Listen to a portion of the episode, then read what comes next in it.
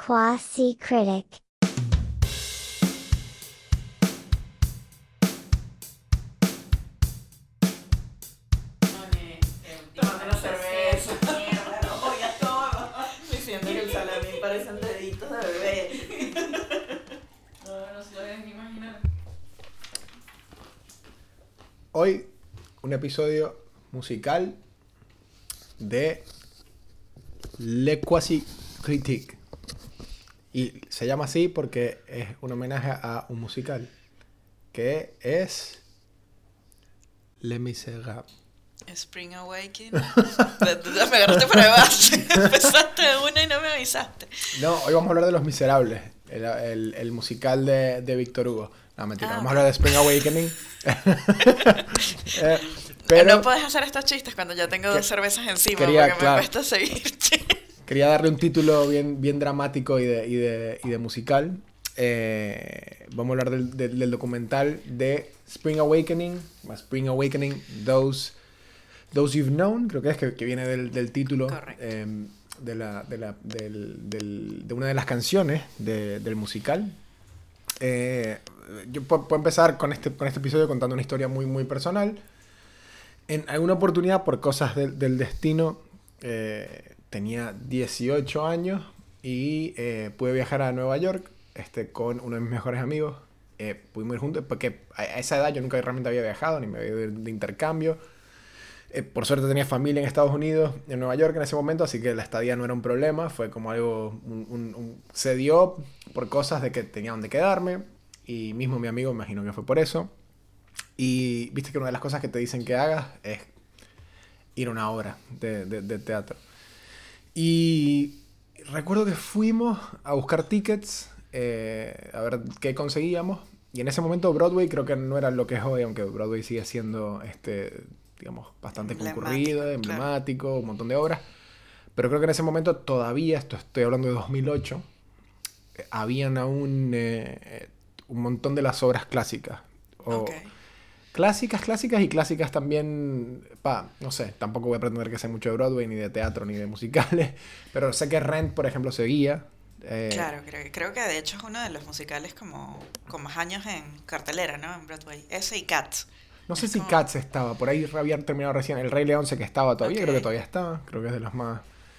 Eh, nosotros queríamos ver Rent, estoy seguro de que queríamos ver Rent. Quizá, porque ya yo había visto la película, creo, no recuerdo bien, pero eh, fuimos a un lugar donde nos mandaron, tipo, vayan aquí a tal hora, que ahí consiguen tickets baratos. Fuimos. El dato. Claro. Y nada, o sea, que fuimos donde nos dijeron que, íbamos- que teníamos que ir. Llegamos y eh, nos dijeron lo que hay es para Spring Awakening. Y fue tipo, ¿qué es eso? No, está bueno. ¿Pero qué es? No, está, está bueno, está bueno. Claro. Y dijimos, bueno, ¿cuánto sale? Creo que, no sé, era un precio realmente, porque viste que muchas obras de Broadway tienen precios ridículos para ver. Es caro, sí. Es bastante caro. Creo que Hamilton eran, las entradas eran incomprables. O sea, para entrar a Hamilton tenías que, no sé, conocer a Lin-Manuel Miranda, si no, no entrabas. Ese Eh, nivel. Claro. Eh, que creo que sí, ¿eh? Al comienzo Sí, de sí, Hamilton que- seguramente. Es de los más vistos. claro. Pero bueno, cuestión que conseguimos entradas para Spring Awakening. Cuando fuimos a verla, eh, creo que si no era primera fila, era cercano de primera fila. Y me pareció increíble. O sea, fue algo que... Primero, la música, me di cuenta que la música la había escrito eh, un, un cantautor, se llama Duncan Sheik. Y en algún momento, en ese momento de mi vida, yo escuchaba mucha música de, de- de- de- Yo quería recoger música de todos lados. Tipo, cualquier película que veía, escuchaba una canción que medio me gustaba y la metía en mi iPod Classic y la catalogaba sí, eh, con la ruedita y le daba vueltitas así. Y esa canción de, este, de esta persona me gustaba mucho y vi en algún momento, no sé si antes de entrar a la obra o cuando la investigué, decía Music by Duncan Sheik. Eh, y ya eso me emocionó. Ya eso dije, ah, ok, acá hay algo que conecto. Sumar a eso que tenía 18 años.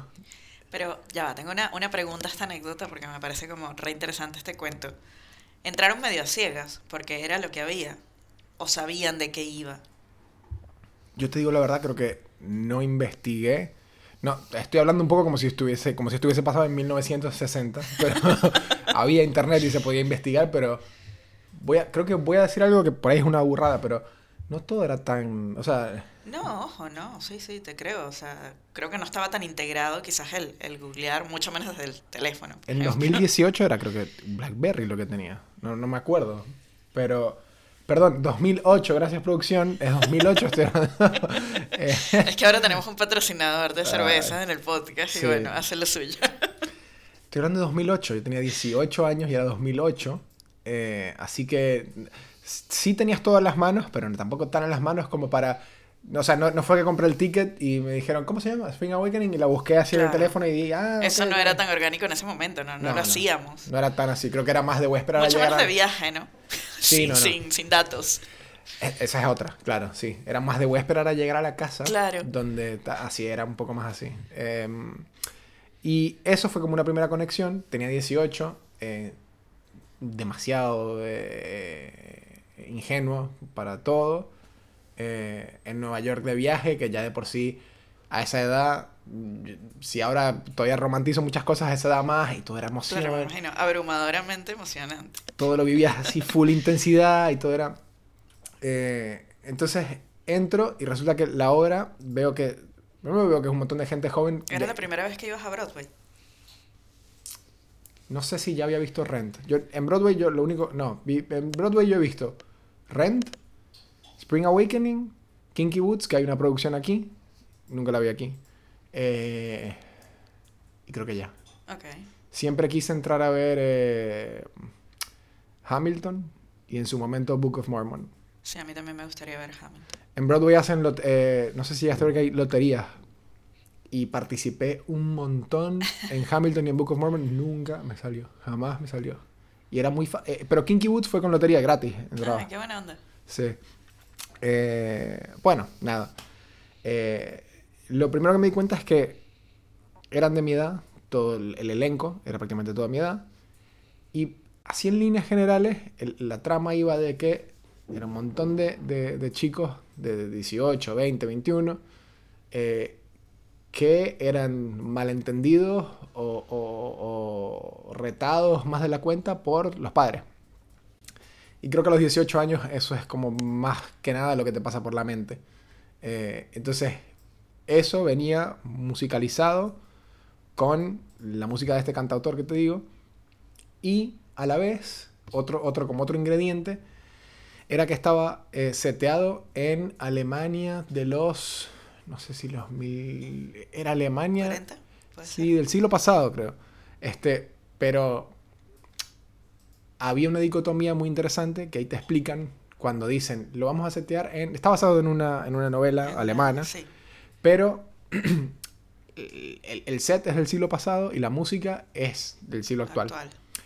Y esa fue una decisión artística que tomaron que lo hace todo tan interesante y tan lindo porque ellos pasan por cosas este, como las que puede pasar cualquier persona de 18 años hoy, eh, pero musicalizada con temas de que suenan vigentes ahora y más aún que son temas, si no punk rock, bastante rockeros, este, y eso a mí me hablaba un montón porque es la música que escuchaba en el momento, entonces era como que se me juntaron un montón de cosas que dije, wow, no tenía idea de esta obra y ahora la estoy viendo y me está matando, o sea, lo que, lo que está pasando me, está, me encanta. lo que- Conectaste de una, digamos, con, con eso. Sí, de hecho, una de las, una de las canciones con las que arrancan es eh, Beach of Living. eh, que ya el, ya el título, o sea, Beach of Living, era como a esa edad, uno, por lo menos yo, era muchas veces era todo es una mierda. Que me parece que está en el documental, ¿cierto? Sí, sí, sí, sí, sí. Es Eh, un remomento. Sí, es que es es- creo que eh, Jonathan Groff lo dice, es como, e- eso es Spring Awakening. Este, bueno, para hablar un poquito para la gente que no, no, no termino la, anécdota, porque la anécdota la quiero terminar con algo que sucede dentro del documental, dentro de la obra, y lo hablan mucho en el documental, pero en el, en- en- el primer elenco que hubo, el elenco original de Spring Awakening, que empezó off-Broadway, no, no estuvo en Broadway primero, luego fue a Broadway, empezó con Jonathan Groff, que eh, más recientemente lo hemos visto en eh, Mindhunter, eh, una fanaticada enorme. eh, es- estuvo en Hamilton también como el rey. eh, estuvo en, eh, en Glee también, que acompañó en temporadas más adelante, o en episodios más adelante, como un personaje medio antagónico, era como el forro de la serie. eh, a Lia Michelle, que era su compañera en Spring Awakening también. El elenco, eh, el elenco inicial era Jonathan Groff, Lia Michelle, que después se hizo re famosa con Glee, y eh, John Gallagher Jr., que también hizo un montón de cosas Que luego. es genial. Y es, es lo máximo. O sea, es como que es de, de esos actores que, o personas que uno le ve la cara y es tipo. Es adorable. o sea, Querible, es sí. súper querible. Totalmente. Y creo que él es el que arranca cantando eh, Beach of Living. Eh, de- quería terminar la anécdota porque. Creo, ponele que fue la primera vez que fui a, a Broadway, la segunda, pero igual tenía 18 años y nunca había ido. y, en, y en el musical pasa algo re interesante, que es que en una escena, porque va mucho también de el descubrimiento sexual, eh, de, de que- cu- cuál es mi orientación sexual, cómo me identifico, todos esos, todos esos temas se tocan. Y en un momento, ellos dos, Jonathan Groff y Lea Michelle, que yo cuando lo vi ya no eran el elenco original, ya estaba, eran otros. Ah, ok. Pero veo que hay un momento en el musical que se empiezan a, a- se empieza, primero se empiezan a besar, no se tiran al piso, y luego digo, no, no se van a quitar la ropa. Y luego le estoy viendo el culo al actor principal, y, y a ella también se le ve, medio, medio todo. Sí, es una escena bastante subida de tono más para la época, ¿no? Era como que lo revolucionario también de este, de este musical. Claro, y yo en el momento lo que pensaba era, ¿será que todas las obras son así? Y yo, ah, claro, Broadway, sí, o sea, todo es artista y no tenés idea. Claro. Obvio, pues estoy viendo desnudos en el...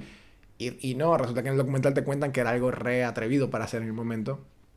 Eh, y nada, era como que me abrió los ojos en muchos sentidos eh, distintos por cómo combinaba la música con lo que estaba pasando, porque tenían sentimientos de, de desespero, porque los padres no los entendían, porque la vida era una mierda, porque nada tenía sentido.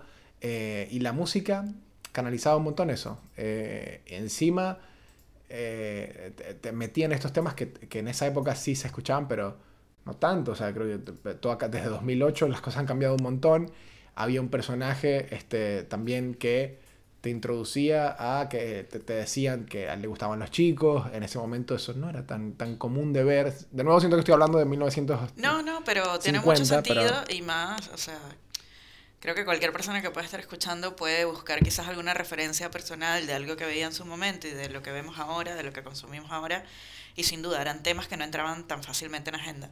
Y ahí justamente te quería hacer como una pregunta, a ver, eh, bueno, ya que tuviste esa experiencia de, de verlo, ¿no? De ir a Broadway a verlo y después de mirar el documental.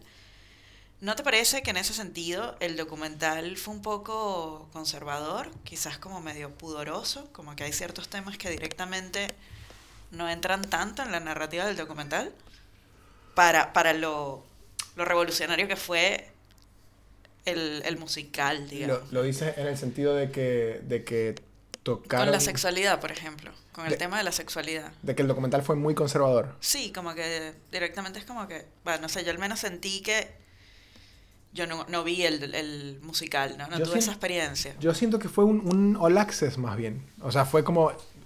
Estaba Jonathan Groff de, en primer plano contándote cómo Lia Michelle se enamoró de él en, durante la grabación y él no podía estar con ella y no, le, no sabía cómo Claro. decirle que era gay. Además, en ese momento todavía no había, no había salido del closet, ¿no? O sea, Y él él no mismo lo había dice así, tipo, claro. no, yo no había salido del closet. Que es una frase también como que ahora tiene No. otra connotación después de todo, todo lo que estamos acostumbrados también a escuchar, a ver, a toda la información que hay. En ese digamos. momento salir del closet era como... no Era sé, peyorativo. Sí, o no sé qué, o, o era digno de noticia. Era no sé qué. Además, Ahora creo que salir del closet es ya directamente no es noticia, lo cual es espectacular. O sea, es- han pasado 20 años, para mí son 10 años, pero creo que hace 20 años eso podía ser eh, sí, sí, eh, absolutamente. noticia de tabloid, de, de revista eh, farandulera. Pero no, yo más bien siento que no fueron muy conservadores. Siento que eh, fue muy revelador sobre lo que pasaba tras cámaras y me pareció muy dulce, muy tierno y me, me, me, me, sintió mucho por lo que pasó él, porque le costaba decirle a ella que... Porque tenían una relación muy linda y hasta el sol de hoy. Sí, tienen una relación muy linda y eso está retratado de forma muy emotiva, ¿no? O sea, es como que fácilmente cualquiera puede empatizar con lo que están narrando los dos, porque además es muy lindo como esta cosa que hacen de alternar los testimonios de los dos mientras estaban mostrando momentos como este de ascenso del, del, del musical como tal, ¿no? Una cosa que yo no sabía, porque bueno, yo tampoco soy muy conocedora de, de Broadway, pero como de esta había escuchado, pero no, nunca había, nunca había escuchado una, na- un, un testimonio así, como esta cosa de los dos mercados que hay, ¿no? En el teatro al menos de Nueva York, ¿no? Que está como este teatro B, Mm, en el que empieza el, el musical y después cuando ellos pasan a Broadway, bueno, hay toda una cosa que cuentan como de ese paso, ¿no? De un teatro pequeño a un teatro mucho más imponente, con muchísimas más sillas para vender, este, en un, un espacio como más emblemático ¿no? Dentro de lo que es el- la industria del teatro en Nueva York. Y es como fácil conectar con la, la manera en la que lo vivieron cada uno de ellos, ¿no? Porque, bueno, también eran chicos, este... Me pareció muy loco cómo te, te dicen de entrada y con toda sinceridad, el elenco te dice, estamos viviendo los mejores años de nuestra vida, nos sentíamos súper estrellas, todos éramos los chicos cool y se ve, o sea, no, no, no había nada detrás, no había como que ninguno estaba eh, eh, cansado de su trabajo, ni... eh, te decían, eh, ensayábamos, ha- hacíamos el musical, salíamos a comer y éramos de, de, de- y a tomar y éramos tipo... Sí, el- te das cuenta que era su forma de vida, o sea, su trabajo era, era todo, ¿no? O sea, era como y una lo vida... social, lo artístico, Claro. el descubrimiento como artistas y como personas, es como todo muy intenso Claro. Y se siente en todos los testimonios, desde los protagonistas hasta el que menos interviene, no sé. Y es realmente algo especial. O sea, no, no sé si este musical lo, lo, lo convertirán en película eventualmente, pero eh, eh, a mí sí me parece que es un, un- musical y una historia y, y un elenco, al- algo que fue realmente especial en su momento y me alegró mucho cuando vi que, que, que salió este documental. Eh, esto que dices de, de cómo funciona Broadway, yo no tengo mucha idea, pero te iba a decir, porque en cuanto a hace 20 años que tanto mejoró todo, eh, creo que How I Met Your Mother, la serie, porque lo, que, lo poco que sé de cómo funciona Broadway es de How I Met Your Mother, pero es un ejemplo de una serie que salió, creo que después de 2008, y no envejeció muy bien. O sea, tiene mucho que ya los, los chistes como que perdieron vigencia o no son tan bien recibidos hoy. Eh, pero hay un episodio que te dice, te explican más o menos cómo funciona, y es como, está Broadway, eh, luego está Off-Broadway, que es como todo lo que, lo que está por ir a Broadway, y después está como Off-Off-Broadway. Ok. Entonces son como, me imagino Esas que... son las- como las tres categorías, digamos. Claro, me imagino que Broadway es... eh, No sé, La voy, meta. voy a tomarme el atrevimiento La de meca. explicar cómo funciona Broadway. Creo que son una serie de teatros donde las obras más tipo emblemáticas o, o in del momento están. Entonces, si tipo Rent de- se disparó en un momento y fue una sensación, fue al teatro X que está en una calle que se podría considerar que está en Broadway. Eh, aparte que Broadway es la avenida, que me Sí. imagino que son aledañas también a... Después Off-Broadway es teatros que están, no sé, un poquito más lejos. Estoy tomándome de nuevo a alguien que me corrija, después puedo investigar. Y después Off-Off-Broadway, ni idea, o sea, debe ser un teatro que de esos como... Brooklyn. Viste que había episodios de no. Friends que tipo, no, me- no me acuerdo quién tenía una obra y era tipo un teatro con... Joy. Claro, un teatro con cinco filas, sabes. Sí. Eh, pero sí, y, lo, que me, lo que me gustó también es que te explican cómo es un musical, que es, es creo que mi tipo de musical, porque yo no soy una persona de musicales, donde la música complementa a los diálogos. No está musicalizado el diálogo.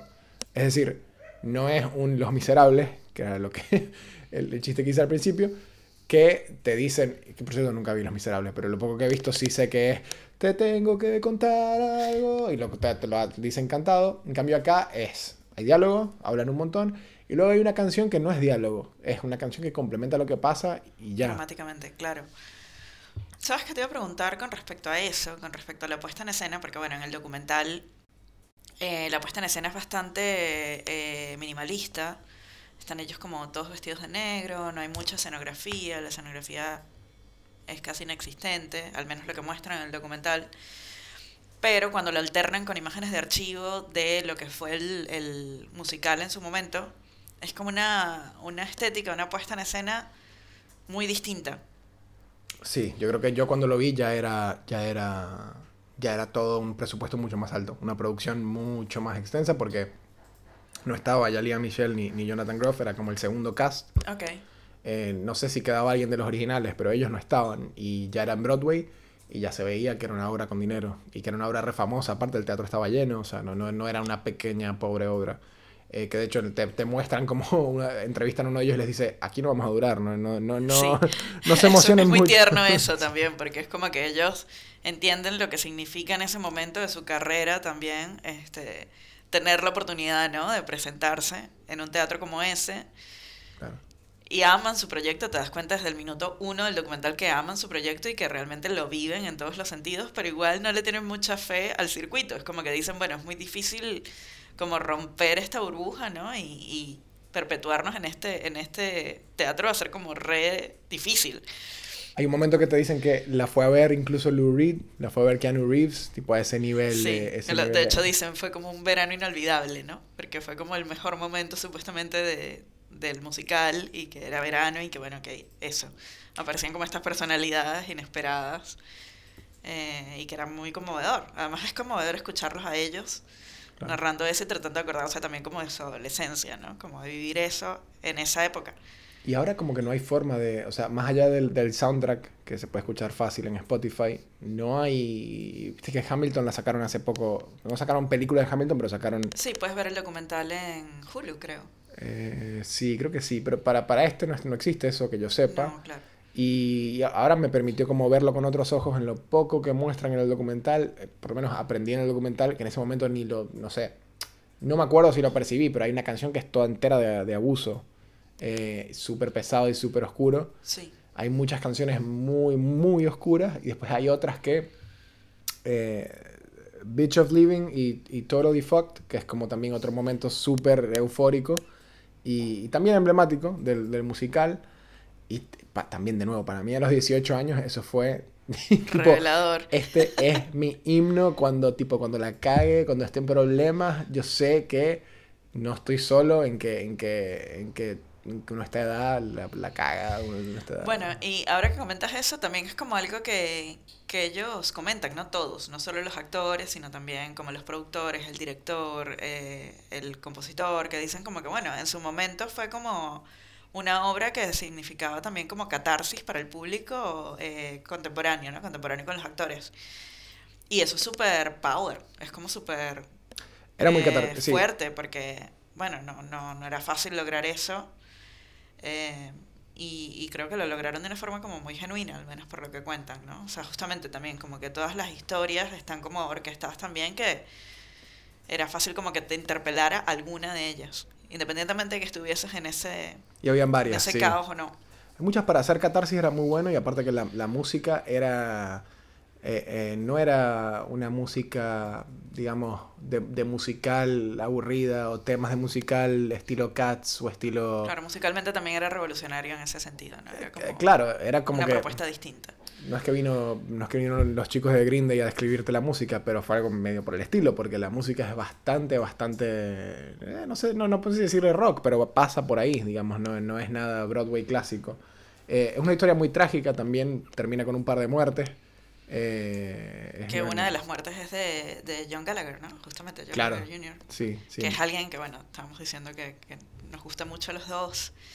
Eh, No sé si viste un, un episodio, yo no pude evitar mirarlo en el documental y recordar ese episodio, un episodio de una serie que está en Amazon Prime que se llama Modern Love. Sí, sí, sí. sí. Hay un episodio donde él es protagonista y es- yo creo que es mi, mi episodio favorito de esa temporada. Creo que es la primera temporada de la serie. Lo recuerdo, lo recuerdo. Este, y también me acordé de él hace poco este, porque vi eh, Black Phone, la película esta que está en cines ahora. Y ahí me recordó una película que fue una, una secuela espiritual de Cloverfield, fue Ten Cloverfield Lane. Y está, está John Goodman y está, está él, está John Gallagher Jr. y es uno de los que quiere escapar de la casa. Una gran película de... de- Ah, cierto, ¿no? ¿sabes que no lo recordaba? sí, ahí Que lo es una película bien. muy divertida, además. O sea, yo la pasé re bien. La Cero inversión, cero, o sea, es para ponerla y te vas a quedar enganchado porque sí. o sea, Sí. No tiene nada que ver con Cloverfield original, más allá que, más allá que le pusieron el título porque... eh, pero sí, este tema con las películas, no sé, creo que llevar musicales a películas es medio un reto. O sea, mu- muchas veces sale terroríficamente mal. Muchas veces sale. Creo que llevar obras de teatro en general a la, al cine es re difícil. Porque bueno, son dos formatos que funcionan de una manera tan distinta que si no reinventas los códigos directamente es como que puede fallar mucho. ¿Por qué te parece que a, a la adaptación de Steven Spielberg, yo tengo mis, mis- mi- mi- mi- de lo, lo poco que sé, de West Side Story le fue tan bien? Porque fue como instantáneamente glorificada como increíble adaptación. Ya había una adaptación del cine, pero dicen que lo que hizo él fue increíblemente magnífico. Tipo, fue, lo llevó de una manera elegantísima y genial. A mí le sumó mucha cine. O sea, eh, eh, eh, hay, hay un podcast que escucho donde hablan de que hay una escena donde están la pareja principal, él y ella, están, se ven y está el set iluminado de una forma como si fuese una nave espacial, y a pesar de que es un musical. Eh, la manera en la que están iluminadas las calles, como que se puede hacer mucho para sumarle, para darle un valor agregado, ¿no? Sí, sí, totalmente, pero justamente ahí también creo que hay como mezcla de códigos y también le está hablando a alguien que, que conoce la obra original. Y creo que quizás también por eso funciona también como funciona. Igual Spielberg es como Sí. el maestro del reinverta- reinventar códigos, ¿no? O sea, realmente le salen cosas muy bien que quizás a otros con mucho talento no les sale tan bien. Eh, creo que es como algo peculiar de, de su obra en general. Bueno, el director de Rent, es, es, eh, creo que él hizo una Harry Potter también. Ah, mira, no sabía. Eh, puedo estar equivocado, pero creo que es Chris Columbus, uno, si mal no recuerdo. A mí el- la adaptación de Rent me pareció que estuvo bien, este, pero sé que no, no fue tan bien recibida. Es que ha sido tan, tan adaptado en distintos formatos, este, eh, en distintos idiomas. Es una, es una musical que a mí particularmente yo también lo vi y me parece que un poco que si lo sacas del contexto en el que fue pensado y en el idioma en el que fue pensado, yo no sé si funciona tan bien. Yo vi el original y vi después un, un remake en teatro argentino acá con, con Mm. actores muy buenos y una puesta en escena increíble, pero Aquí cómo es, no me la música en la mantienen en inglés sí, o en español. En español. Ah, mira. Y, y ojo, hay un trabajo importante ahí de adaptación y de, y de reinvención, pero a mí particularmente no, no me interpeló tanto como, como, el docu- como el musical original. Es como... Es que el musical original sí Es tiene que algo si lo que- sacas de contexto no funciona. Es una historia que no funciona, porque funciona en ese contexto histórico, en ese Nueva York, ¿no? En ese... este Sí, hay algo ahí del momento que es muy Sí. difícil. Que es muy Y difícil. de esa cultura también. Sí, hay musicales que nacen películas. La La Land creo que fue muy exitoso también, pero no tenía otra cosa con que compararse. Era, na- nació así y ya. Y también directamente está pensado para el cine, ¿no? Es como otra cosa, ¿no? Es como ahí, bueno, La La Land da como para un episodio, la verdad. No sé si la película de Los Miserables le fue bien. Creo que en su momento tuvo un montón de nominaciones y de obras también. eh, de, Yo nunca vi Los. Miserables, igual no vi el, el musical. Sí, yo vi no la peli. idea. Sí, sé que está Hugh Jackman y, Anne Hathaway. Pero bueno, volviendo un poquito a Spring Awaken, eh, una cosa que también me llama la atención, yo por ejemplo que no conocía tanto de la historia como tal del musical, es que casi todos los chicos que empezaron acá, después tuvieron una carrera como súper interesante. Sí. Y para mí por lo menos fue como, como divertido, eh, no sé, reconocer caras de, de algunos de ellos, de, de otras cosas que consumo, digamos, otras cosas que veo, donde además lo hacen maravillosamente. Bueno, no solo John Gallagher, sino, por ejemplo, uno de los, de los chicos, uno de los del elenco principal es, no sé si viste Mrs. Maisel, que es una serie que está en Amazon Prime, que es una serie de la que soy particularmente fanática. Y uno de los personajes del, del musical este, está en la última temporada. Mm, eh, hace de mago. Es como alguien que también es, es representado por Susie, que es su representante eh, dentro de la serie. Y es un, un personaje graciosísimo, enigmático, como muy distinto al personaje de- del, del, bueno, del musical. sí. Entonces era como divertido para mí, al menos que no sabía mucho del documental, ver del, del musical, ir como descubriéndolos a ellos. Sí, el ejemplo este, más grande es Glee. inicios, creo. ¿no? Sí. Claro, totalmente. Con ellos los reconoces al toque, además, porque son como de los principales, pero, Pero a medida que van apareciendo como testimonios secundarios, vas, vas como descubriendo esos actores que por ahí quizás no tienes tan presente, pero en realidad sí, porque han hecho un montón de cosas. Sí, les fue Em, bastante bien a todos. Sí. Eh, que- es la carrera creo que de muchos actores que vienen, de, vienen del teatro. Sí. El teatro es como el, el inicio para muchos actores y actrices, ¿no? Sí, al menos como para estos actores que tienen también como este talento de cantar también, ¿no? Porque, bueno, todos son unos músicos increíbles. Sí, Jonathan Groff canta increíble. Todos, o sea, yo creo que todos. No hay ninguna voz que tú digas tipo, ah, este tipo era relleno, ¿no? Son todos impresionantemente talentosos. Y me- algo que me pareció como súper lindo, que anecdótico también del documental, es cuando ellos hablan de, bueno, lo que les pasó cuando los nominan a los Tony, Mm, que ya, ya para, e- para ellos eso simplemente era un premio, ¿no? Estar nominados.